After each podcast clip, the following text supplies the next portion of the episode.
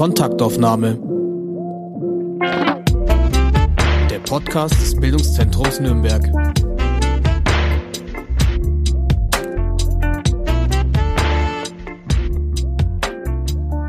Guten Tag und herzlich willkommen bei unserem Podcast. Mein Name ist Grażyna Wanat und ich spreche heute mit Olga Komarova, Künstlerin, Aktivistin, Nürnbergerin, Ukrainerin. Hallo Olga. Hi Grażyna.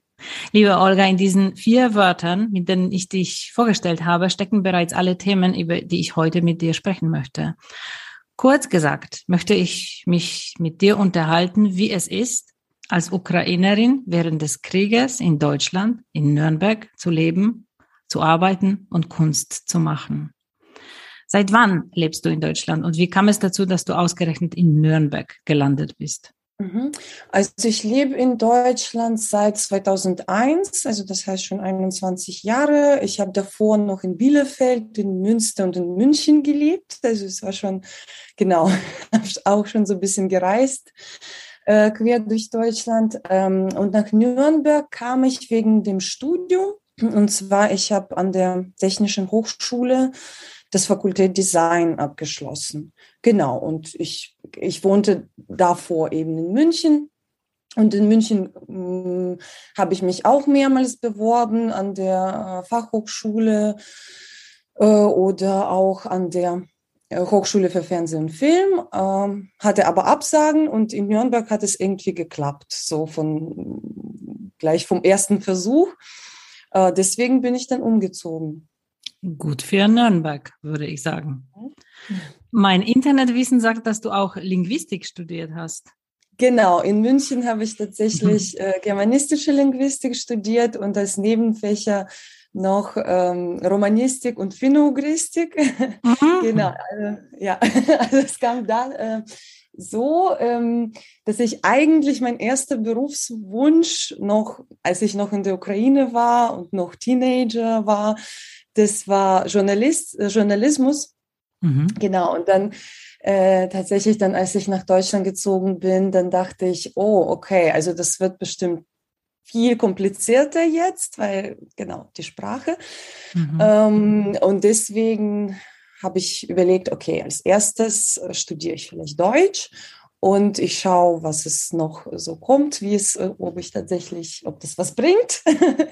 Äh, und genau, dann müsste ich noch Nebenfächer äh, wählen. Und dann habe ich mir überlegt, ja, vielleicht weitere Sprachen und habe einfach geguckt, welche Sprachen gibt es noch in unserer Familie nicht mhm. sozusagen. Weil meine Familie besteht auch so zum ähm, größten Teil aus äh, Menschen mit äh, philologischen äh, Bildung und es war schon äh, Verschiedenes mit dabei, wie äh, Französisch und, naja, Deutsch auf jeden Fall, Englisch, Japanisch sogar. Genau. Und dann so, oh, äh, Finogristik, interessant. Mhm. Dann lerne ich Finnisch. genau. Äh, und das fand ich auch super spannend, weil, also ich spreche kein Finnisch tatsächlich. Also ich habe wirklich, äh, das war schon lange her. Und es ist eine sehr komplizierte Sprache. Und es ist also so Basiswissen habe ich noch, also ich kann noch ein bisschen was verstehen, aber wenig. Also wenn ich was lese, also einzelne Wörter vielleicht. Ähm, aber warum ich das trotzdem sehr ähm, spannend und wichtig für mich fand, weil na, die meisten äh, finno-ugrischen Völker, also neben den Großen, die wir kennen, ja, äh, Ungar, äh, die Ungarn, Finnen und Esten. Ähm, die anderen kleinen Völker, die leben ja am ähm, Territorium des Russischen Föderation. Mhm. Das heißt, schon damals, oh, ne, das heißt schon vor knapp 20 oder 18 Jahren, wurde es mir klar, dass es da irgendwas nicht stimmt mit der mhm. Russischen Föderation. Also irgendwie, genau, kam schon damals so dieses Gefühl, es ist ein Imperium, es ist irgendwie... Ähm, ne? Nicht unbedingt eine Nation. Genau, also das, klar, also es, es wird mhm. als Föderation verkauft, ja. aber dass diese ganzen kleinen Kulturen dort, und es sind nicht nur finno-ugrischen Kulturen, aber mhm. wie gesagt, damals wurde es mir klar, dass die eigentlich ähm, ihre Kultur nicht so wirklich leben können dort und dass mhm. die auch, viele Völker sind auch schon ähm, ausgestorben oder eben vom Aussterben gedroht. Ähm, genau, das war mir schon damals klar und jetzt können wir das auch sehr gut sehen, ne? Mhm. auch, äh, wie wirklich die kleinen Völker in Russland am meisten leiden, weil die werden am meisten mobilisiert und die werden in, in den Krieg dann geschickt. Und Verheizt. Ja, ja. genau. Mhm. Ähm, ja, wir sind sofort mitten im Thema, aber ich wollte zunächst noch ein bisschen fragen zu deiner bisherigen Arbeit, also noch vor dem 24. Februar. Mm, du machst ja nämlich so viele unterschiedliche Sachen. Theater, Filmproduktion, soziokulturelle Kunstprojekte, arbeitest auch in einer Werbeagentur. Gibt es etwas, was du als Zentrum deiner Wirkung äh, nennen würdest? Was das Wichtigste? Nee. Mhm. Tatsächlich nicht. Das ist sehr schwierig. Und wenn mich Menschen so fragen, was du magst, dann sage ich einfach Kulturschaffende. Das ist natürlich mhm. ein sehr breites Begriff. Aber es ist wirklich, äh, genau, ähm, schwierig, ne? weil klar, also studiert habe ich Design und mit Schwerpunkt tatsächlich äh, audiovisuelle Kommunikation im Internet, also Social Media. Und das ist das, was ich, genau, das ist so Teil meiner Arbeit, auch mit der Werbeagentur ist das, aber auch für die Stadt mache ich immer wieder äh, irgendwas in Richtung äh, Social Media oder eben Öffentlichkeitsarbeit. Also genau, also Öffentlichkeitsarbeit ist auf jeden Fall ein Schwerpunkt und das ist das, was ich studiert habe.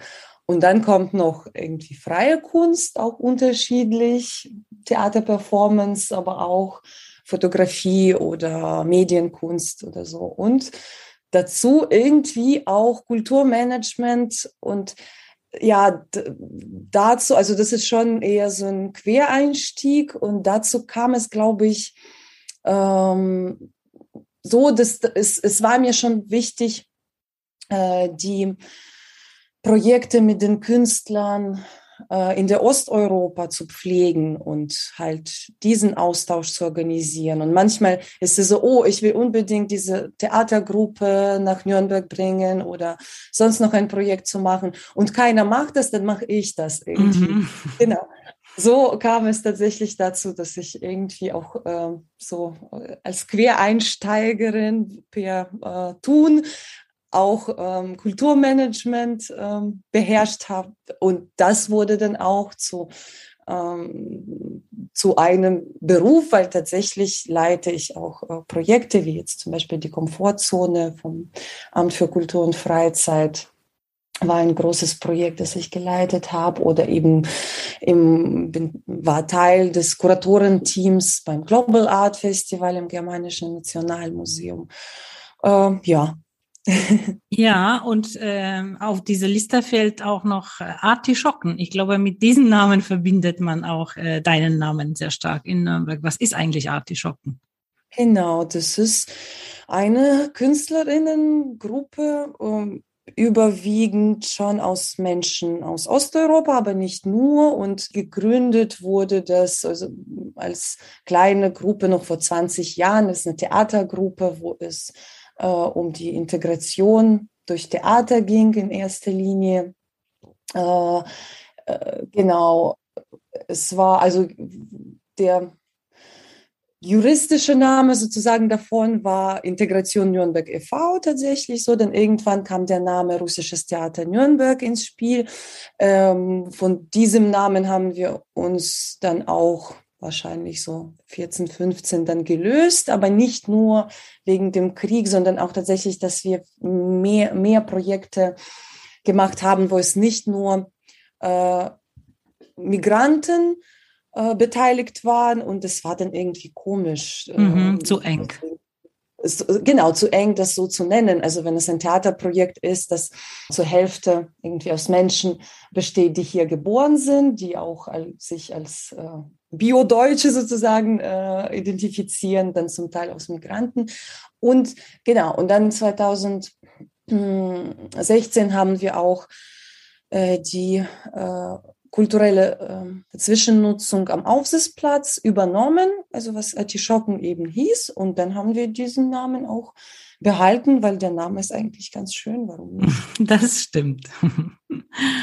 ja, du sprachst vorher ähm, von Zusammenarbeit mit ähm, Künstlern aus Osteuropa und jetzt auch vom russischen Theater. Und wie schaut jetzt deine Zusammenarbeit mit russischen Künstlern hier und mhm. dort?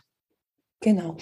Äh, also hier ist es natürlich, also ich würde sagen, in unserem Kollektiv hat sich nicht so groß was geändert, denn tatsächlich die Menschen, die aus Russland stammen, äh, unterstützen die Ukraine und zwar oft sogar mehr als ich selber, habe ich manchmal mhm. das Gefühl, ne, zum Beispiel meine Kollegin äh, Lisa Schlossberg, die mhm. eigentlich aus, aus Russland stammt, die aber so viel macht, dass ich auch immer sage, oh Wahnsinn, also was würden wir ohne dich auch machen? Mhm. Ne? Und ähm, genau, und aus Russland ist tatsächlich jetzt schwierig, weil sehr viel, also ich habe, ich hatte viele Kontakte und es sind nur wenige, wo ich sagen kann, die Leute, es ist den Leuten auch bewusst und sie äußern sich auch äh, dagegen und wirklich was machen. Sehr viele sind, sie schweigen einfach. Die sind mhm. wie verschwunden irgendwie. Mhm. Ne? Die sagen nichts. Ich glaube, die haben Angst. Also es waren schon alles Menschen, die eigentlich gegen Putin waren, auch davor. Mhm. Aber die nahmen so, so eine komische Stellung und das kann ich irgendwie auch nachvollziehen. Also mhm. irgendwie diese Angst oder der Wunsch, äh, dass irgendwie einfach, ja, okay, ich mache jetzt nichts, ich warte äh, ab. Aber weiß ich nicht, ob, ob diese Kontakte, ob, ob wir diese Kontakte noch retten können. Weil ich glaube, das ist schon, wenn, wenn du solche feige, sozusagen äh, neutrale Stellung dann mhm. erlebst, mhm. dann ist es schwierig. Ja, weiß ich mhm. nicht, wie es dann, was, was es noch kommt. Schauen mhm. wir mal. Tja. Ja, und jetzt sind wir wirklich mitten im Thema.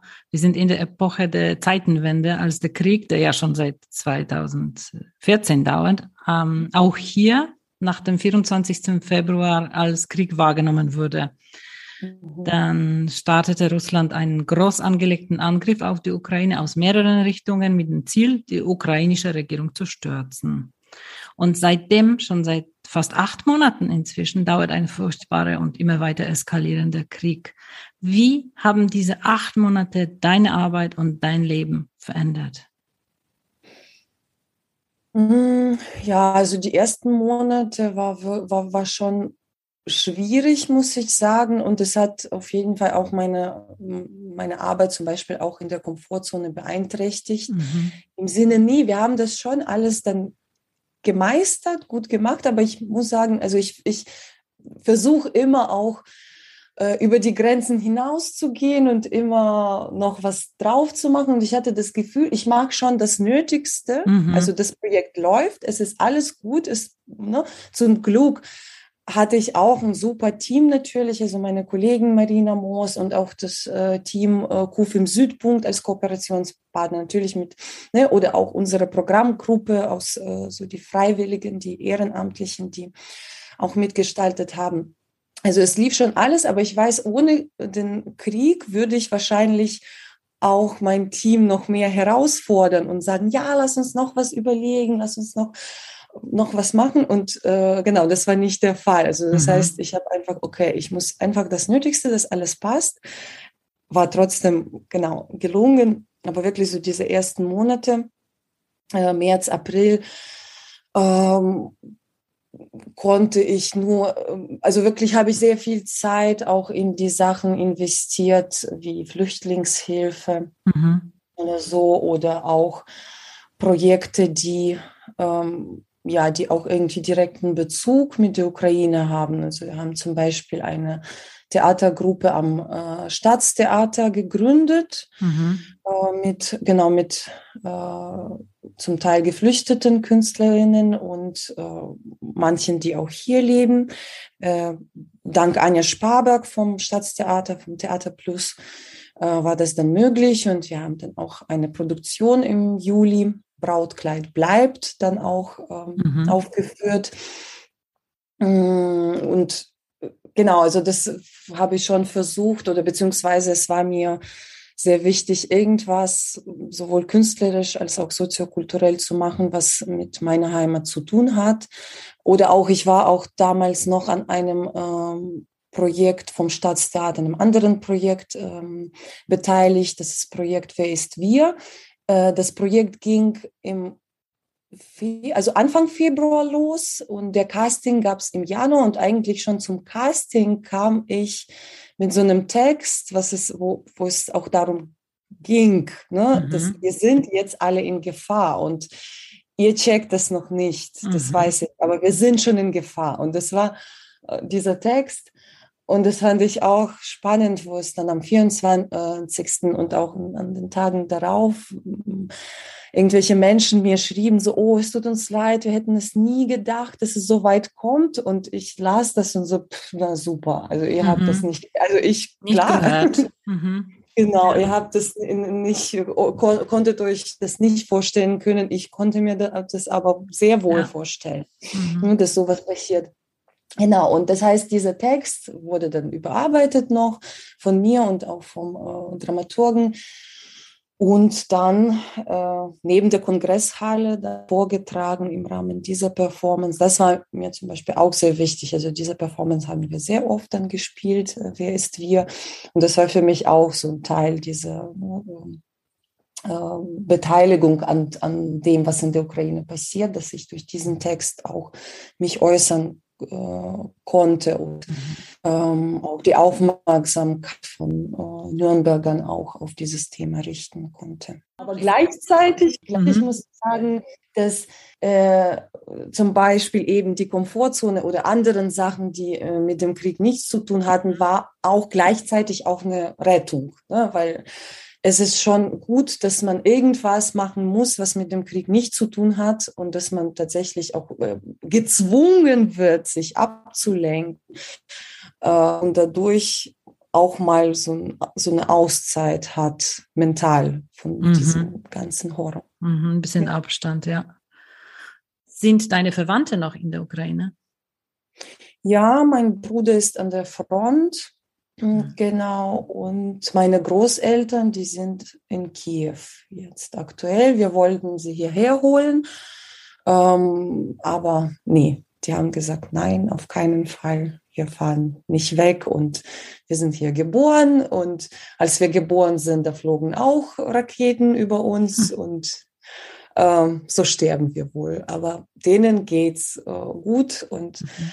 Mein Bruder hat auch vor kurzem äh, an der Front auch eine Katze gefunden und hat denen eine Katze gebracht.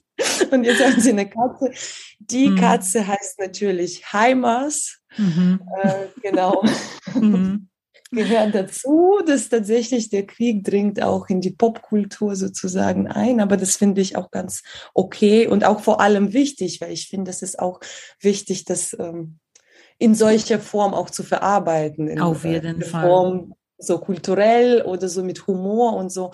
Und ich glaube, deswegen auch irgendwie an den, nicht nur, nicht nur an den Sieg der Ukraine, sondern auch, dass die Ukraine ähm, sich dann auch erholen kann. Äh, weil man sieht, wie Menschen auch spielerisch mhm. manchmal mhm. oder mit Humor damit äh, auseinandersetzen. Und meine Tante, die in Kalifornien lebt, die ist äh, PhD für Psychologie und ihre Doktorarbeit ging eben da um, ums äh, Spielvermögen. Ne? Das mhm. äh, ein Zeichen der äh, psychischen Gesundheit mhm. ist eben Spielvermögen, dass der Mensch Fähigkeit behält, spielerisch, kreativ äh, mit irgendwelchen Sachen äh, sich auseinanderzusetzen, wie jetzt Kinder, die zum Beispiel jetzt Krieg spielen und das macht manchmal äh, den Eltern Sorgen, aber eigentlich ist es gut, viel schlimmer ist es, wenn man das nicht spielt, ne? weil dann ist es schon irgendwo sehr tief und äh, sobald wir diese Fähigkeit haben, damit so auseinanderzusetzen. Das ist eher ein mhm. gutes Zeichen. Definitiv. Und ich glaube, als Polin habe ich ein bisschen mehr Zugang, glaube ich, dazu, wie das in der Ukraine verarbeitet wird auf den polnischen sozialen Medien und, und überhaupt in den Medien. Und da sehe ich viel davon, auch viel, viel, viel von diesem Sinn für Humor und für diese kreativen Ideen, wie man äh, eigentlich das Schreckliche verarbeiten kann, auf jeden Fall. Ja, und von deinem Bruder, von dem äh, habe ich auch schon vorher gehört. Er ist auch äh, promovierter Philosoph. Mhm. Und mit dem wollen wir, wenn uns das gelingt, eine kleine Veranstaltung machen am Bildungszentrum, also im Rahmen von einer äh, Reihe Ukraine verstehen. In einer Veranstaltung am 17. Mai wollen wir über ukrainische Identität sprechen und dann, wenn uns das gelingt. Wie gesagt, kann man nie wissen, wenn er auf der Front ist. Ähm, aber wenn uns das gelingt, dann vielleicht eine Live-Schaltung zu ihm. Also ich hoffe, dass er im Mai uns besucht. Na, das wäre natürlich das Beste. Dann ist er einfach genau. live da. Also ich hoffe, dass er vor Ort ist, genau. Das wäre klasse, ja. Und vorher bist, bist du auch selbst als Referentin bei dieser Reihe bei uns am Bildungszentrum tätig und präsentierst für unsere Reihe Sachbuch des Monats ein Sammelband mit vielen Beiträgen zur Geschichte der Ukraine Ende Januar.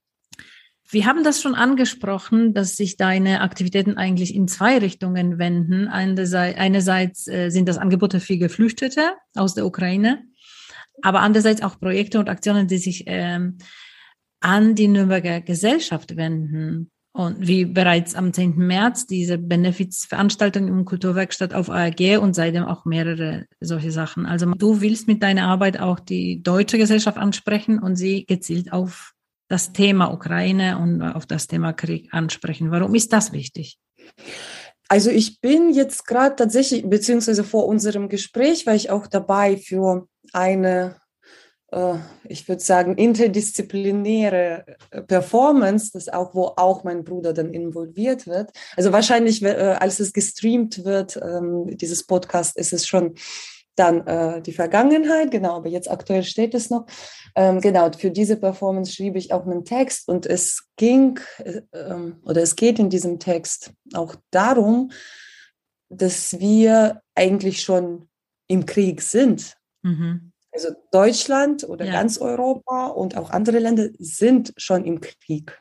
Mhm. Äh, wir kämpfen auch mit. Und das ist natürlich, ne, ich meine, 80 Jahre hat Europa an keinen Kriegen so richtig sich beteiligt, obwohl die Kriege trotzdem weitergingen. Also es war nie äh, so ein Zeitpunkt in der Menschengeschichte, dass es keine Kriege gab. Die Kriege laufen weiter. Ne? Und genau, Europa hat es schon geschafft, 80 Jahre nicht mehr äh, zu, an den Kriegen zu beteiligen. Aber jetzt ist es so. Und je besser wir das verstehen, desto besser ist es, glaube ich. Weil klar, man kann das natürlich immer wieder ausschalten und sagen, nee, das betrifft mich nicht. Aber natürlich betrifft es uns alle hier, ne? dass die Preise steigen, dass wir auch uns Sorgen machen, wie wir unsere Wohnungen heizen werden. Naja, aber da haben einige einfache Lösungen. Wir sollen einfach Ukraine nicht mehr unterstützen und dann ist alles genau. wieder gut bei uns.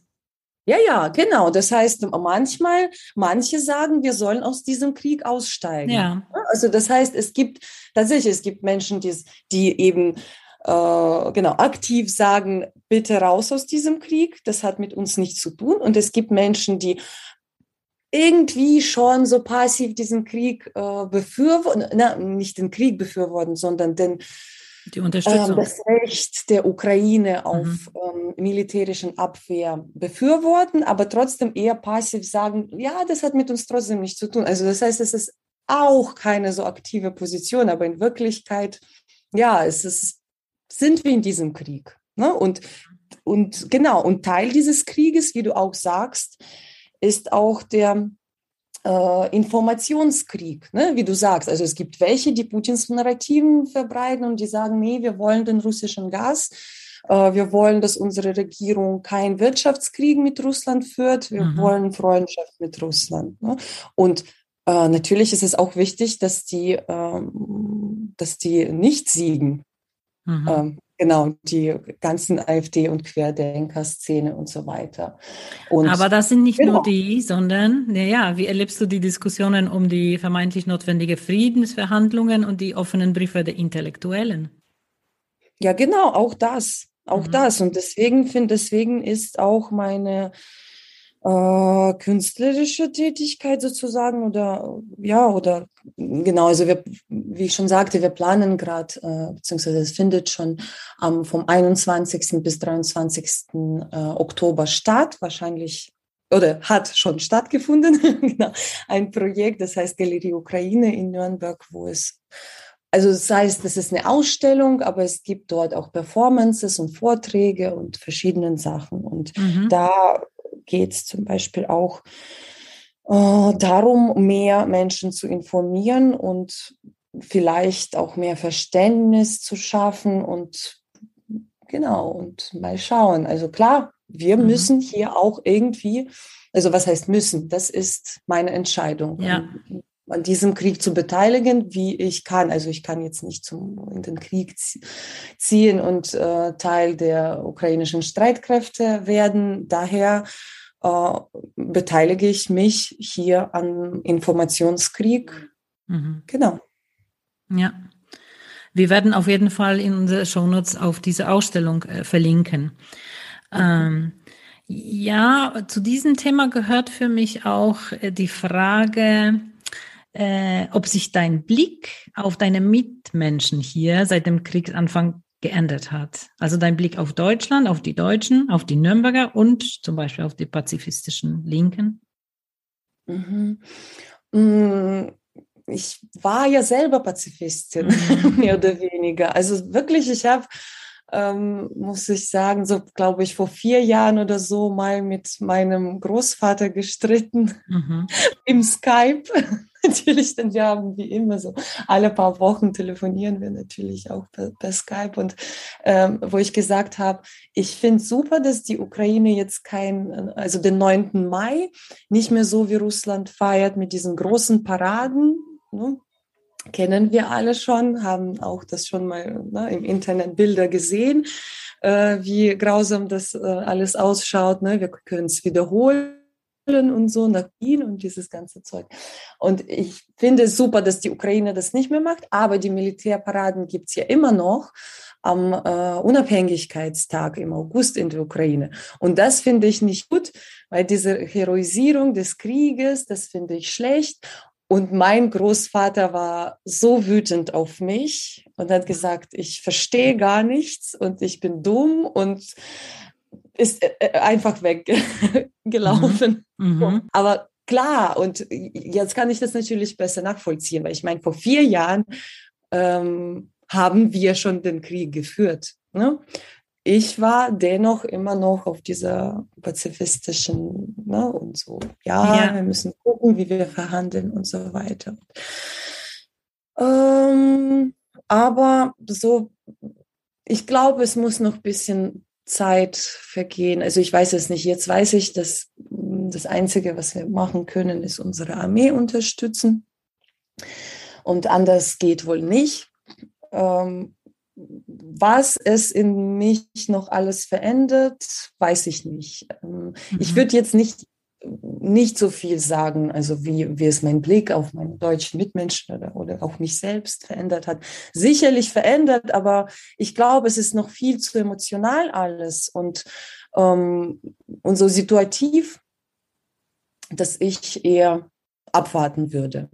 Ich finde das toll und vor allem finde ich toll, was du gesagt, erzählt hast jetzt gerade von deinem Gespräch mit deinem Großvater, weil ich glaube, das ist sehr äh, vielsagend. Ich glaube, das ist diese Etappe, auf der du warst damals im Gespräch mit ihm, auf der jetzt einige Menschen vielleicht hier sind. Man braucht ein bisschen mehr Zeit, um das zu verstehen, dass wir schon eben im Krieg sind und dass diese pazifistische wunderschöne Vorstellung leider keine Lösung ist.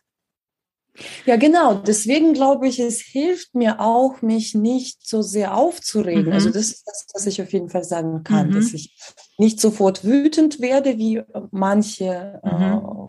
Menschen um mich herum, andere Ukrainer um mich herum oder so, sondern wirklich so, ja, ich verstehe, was es den Leuten jetzt passiert und was kann ich da machen. Also wenn ich einfach wütend auf sie werde, das bringt eh nichts. Ja. Ich muss versuchen, möglichst Leute aufzuklären und mhm.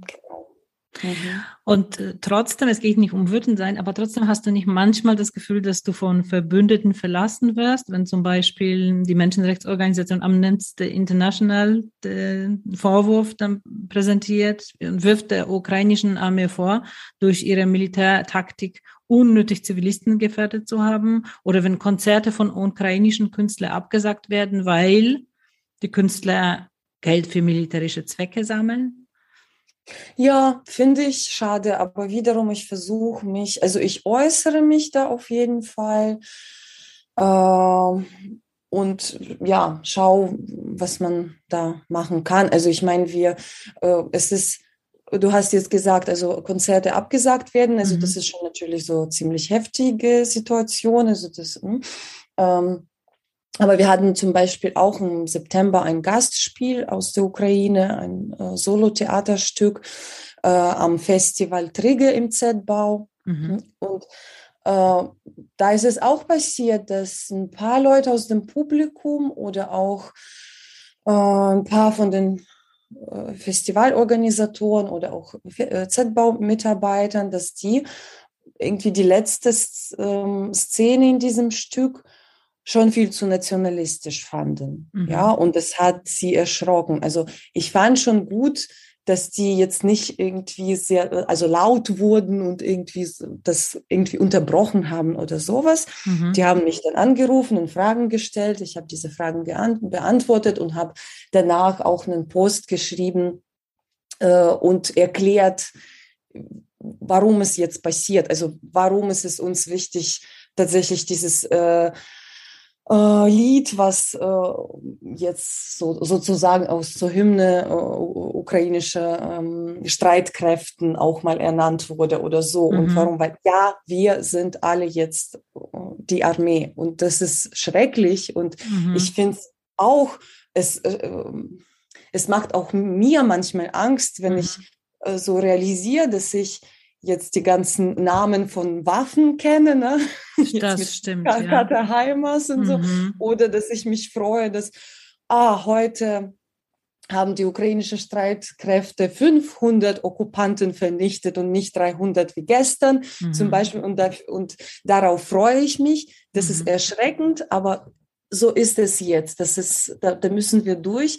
Dann ist natürlich die nächste Frage, also wie wie werden wir uns diese Empathie und Menschlichkeit zurückholen? Klar, mhm. also klar, dass äh, das vor uns steht noch viel Arbeit. Auch die Menschen, die dann krass traumatisiert werden und die ja. dann auf unsere Hilfe angewiesen werden. Aber andererseits, äh, ein Mensch ist in der Lage, auch ambivalent zu sein, ambivalent zu fühlen und ambivalent zu denken. Und deswegen ist es für mich wirklich auch kein, äh, kein Widerspruch zwischen ähm, den utopischen, pazifistischen Ideen und dem Wunsch mhm. äh, nach, äh, danach, dass der Krieg, dass es nie wieder Krieg stattfindet oder dass, wie zum Beispiel mein Bruder, der eher sagt, ja, wir müssen den Krieg einfach neu denken. Mhm. Nee, weil klar, wir können wahrscheinlich äh, den Krieg nicht komplett, also das zeigt uns die Geschichte, wir können nicht. Aber vielleicht brauchen wir da neue Normen, dass der menschliche Körper komplett aus dem Krieg entnommen wird. Und das wird zum Beispiel wahrscheinlich seine nächste, also nach dem Krieg dann seine seine nächste Arbeit sozusagen. Mhm. Der ist momentan noch nicht bereit, darüber wirklich Vorträge zu halten und so weiter. Das habe ich auch gesagt. Oh, das ist doch so toll, eine tolle Idee. Und er hat gesagt, es ist noch zu früh. Mhm. Da, das, da ja. muss ich noch ein paar Jahre daran arbeiten. Nee, und gleichzeitig ist es ein Mensch, der an der Front ist und der Menschen tötet. Mhm. Ja, diese beiden Sachen können leben, weil äh, können in einem Menschen auch äh, existieren, weil, äh, und das ist auch gut, dass wir in der Lage sind, so äh, zu sein und das zu vereinen, weil klar, es sind verschiedene ähm, Sachen. Also wenn du schon angegriffen bist und du musst dich retten, äh, dann, musst, dann machst du das. Ähm, und gleichzeitig kannst du trotzdem daran glauben, dass irgendwann sowas nicht gibt und trotzdem dazu streben. Also dieses Utopische und Reale zu vereinen, geht. Ja, ja, also ich denke auch viel drüber nach, weil natürlich waren wir alle Pazifistinnen. Und wir müssen damit mit dieser Ambivalenz jetzt zurechtkommen. Und wir haben alle irgendwie das Gefühl, ja, wir wissen, wer der Aggressor ist, wir wollen, dass die Ukraine gewinnt, wir freuen uns über alle Erfolge, aber wir wollen, dass es irgendwie weniger martialisch wirkt, weniger kriegerisch, weniger patriotisch, ohne Nationalismus, diskrete, pazifistische. Das geht leider nicht. Und damit ja, genau, aber wie? Ja. ja, das ist ein super Wunsch, aber das ist ja. echt, ja. Ja. Ähm, ich habe ähm, die Beschreibung des Projektes ähm, Galerie Ukraine gelesen und da fand ich äh, ganz schöne Worte, unter anderem, dass die Ausstellung oder dieses Projekt erzählt von der Ukraine, die im Krieg gesiegen wird, über Städte, die wieder aufgebaut werden, über die Zukunft, über Menschen, die nach Hause zurückkehren und unglaubliche Wiederaufbauprogramme, unzählige Ideen, Motivation und Kraft.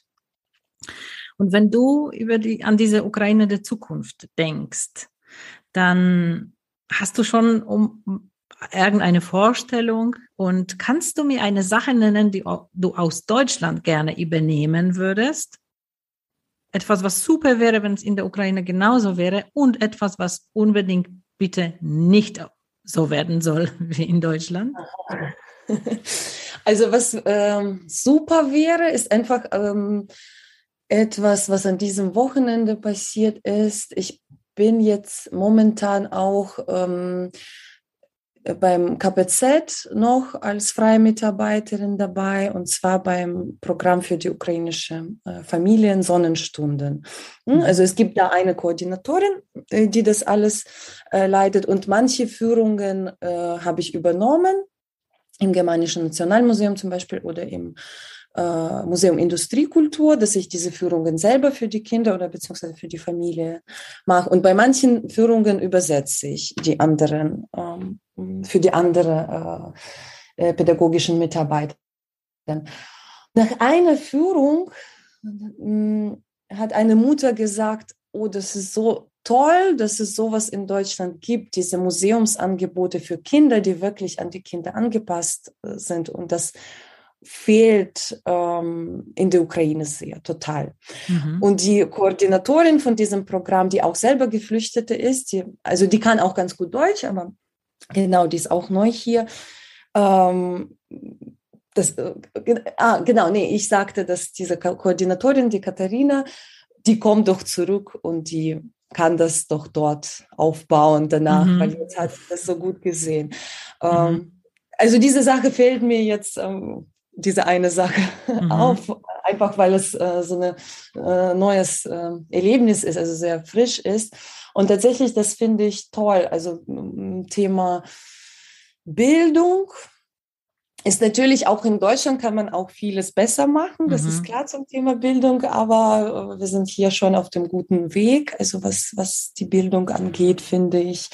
Ähm, und ich finde tatsächlich diese außerschulischen Angebote, alles, was es so in Deutschland gibt, großartig und finde auch super, dass ich das jetzt unterstützen kann und auch den Menschen aus der Ukraine den Geflüchteten zeigen kann, dass es sowas geht. Und das ist auch die Hoffnung, dass sie dann zurückkommen und sagen, jetzt brauchen wir das auch so bei uns, ne, in den Museen oder so, dass man den, genau, weil sonst hast du tatsächlich in den Museen in der Ukraine mm, oft sehr langweilige Führungen. Mhm. Noch irgendwie so Überbleibsel aus der Sowjetzeit. Es mhm. muss alles schwer und langweilig sein und auf keinen Fall spielerisch, weil mhm. nee, gehört nicht dazu. Und auf keinen Fall nicht keine Ahnung. Also eigentlich bin ich deutsche Patriotin, also wirklich. Mhm. Und ich merke auch oft, also was, was ich davor auch gesagt habe, dass ich zum einen die Deutschen aufklären will, ähm, wegen dem, was in der Ukraine äh, passiert und warum wir manchmal diese nationalistischen Parolen oder Lieder oder Rituale brauchen äh, während dem Krieg und so. Also das ist halt eine Sache. Aber andere Sache ist es wirklich, wenn ich die Aufregung von der anderen Seite höre, von meinen Freunden aus der Ukraine, dass ich im Gegenteil diese andere Seite immer einnehme und sagt, ja, ihr müsst ihr verstehen, das mhm. ist so und so und so. Kenne ich. Ich kenne das so gut. genau. Ich, ich nehme immer so diese Anwaltposition, so ja. nee, also Leute, also versucht das anders irgendwie zu mhm. betrachten. Also ich bin ständig so. Ähm, deswegen, es fehlt mir wirklich jetzt im Moment, ich, bestimmt gibt es einiges, mhm. aber keine Ahnung. Ich finde es Deutschland schön. Ja. Ich, ich bin Patriotin. Auf jeden Fall, geht mir nicht anders, ja. Und Olga, zum Schluss, wo findest du deine Glücksmomente? Glücksmomente. Ähm, also mein Kind auf jeden Fall gibt mir schon viel Kraft und Glück und das ist klar auch so solche Momente. Ich glaube wirklich Kinder jetzt, ne? Weil ich habe jetzt so dieses äh, Sonnenstunde-Projekt angesprochen. Genau, also tatsächlich irgendwie ähm, Kinder machen mich glücklich. Ähm, sowohl mein Kind als auch fremde Kinder. Mhm. Tatsächlich, man kann von Kindern sehr viel lernen und sehr viel halt von denen übernehmen. Also wie sie mit irgendwelchen Sachen umgehen. Also das ist äh, schön. Also das heißt, so diese ganzen Momente, entweder mit meinem Kind oder im Museum mit Kindern oder eben bei unseren äh, Treffen, Treffen für Geflüchtete, wo auch viele Kinder natürlich dabei sind. Ich fühle mich da sehr wohl und glücklich. Toll. Vielen Dank, liebe Olga. Wir sehen uns spätestens bei uns im Januar, aber mit Sicherheit schon viel früher bei einem von deinen zahlreichen Projekten. Und es lohnt sich auch auf unsere Shownotes auf der Webseite des Bildungszentrums Nürnbergs zu schauen, weil dort, dort verlinken wir einiges aus diesem Gespräch. Und noch an das, äh, an die Zuhörerinnen, an die Zuhörer. Sie finden auch noch in der Folge 56 ein Gespräch mit Antje Rempe Vorsitzende des Harkiv-Nürnberg-Vereins über die Partnerschaft beider Städte. Und in der Folge 58 sprechen wir mit Karin Gleixner über Auswirkungen des Krieges hinsichtlich Klima- und Gleichberechtigungsfragen. Danke nochmal, liebe Olga. Die Technik war heute nicht so ganz perfekt, aber ich glaube, die Aufnahme funktioniert. Okay, danke dir. Ich wünsche dir alles Beste und wir bleiben in Kontakt. Ich dir auch. Tschüss. Ciao.